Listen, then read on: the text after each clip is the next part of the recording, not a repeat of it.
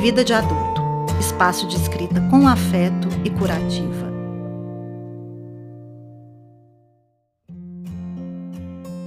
Eu sou Fabrícia Amu e escrevi o texto de hoje, A Saga do CPF. Não sei você, amiga leitora, mas a vida com os aplicativos de relacionamento anda difícil por aqui. Sei que é uma forma de conhecer gente interessante, tenho amigas que fizeram bons amigos ou até encontraram seus maridos lá, mas ainda não dei essa sorte.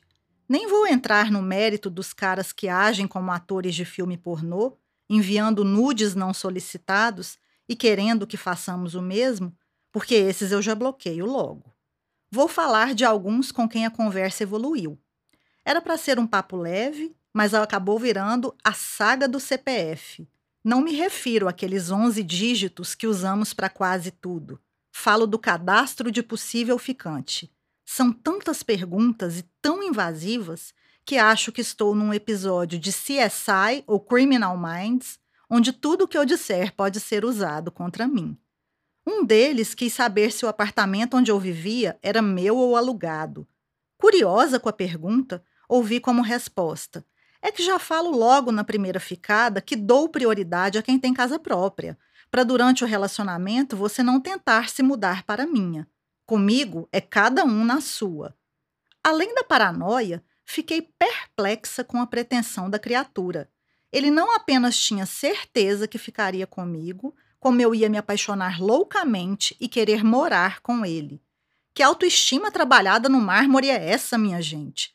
Quase perguntei se ele não me dava uma mentoria de força, foco e fé. Mas teve pior. Outro pediu uma foto minha de corpo inteiro para conhecer meu guarda-roupa.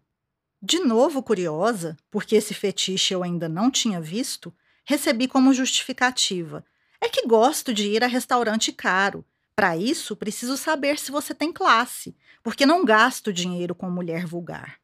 Chocada, disse que quem estava sendo deselegante era ele. Resposta: Então não vai ganhar o jantar. Quero não, bem. Obrigada. Vê lá se estou em aplicativo para arrumar ticket restaurante. Prefiro ir ao boteco da esquina mesmo. Lá a cerveja é gelada e sou sempre bem tratada, independente da minha declaração de imposto de renda ou do meu closet. Sou pobre, mas sou limpinha. Fique com a gente também no Instagram.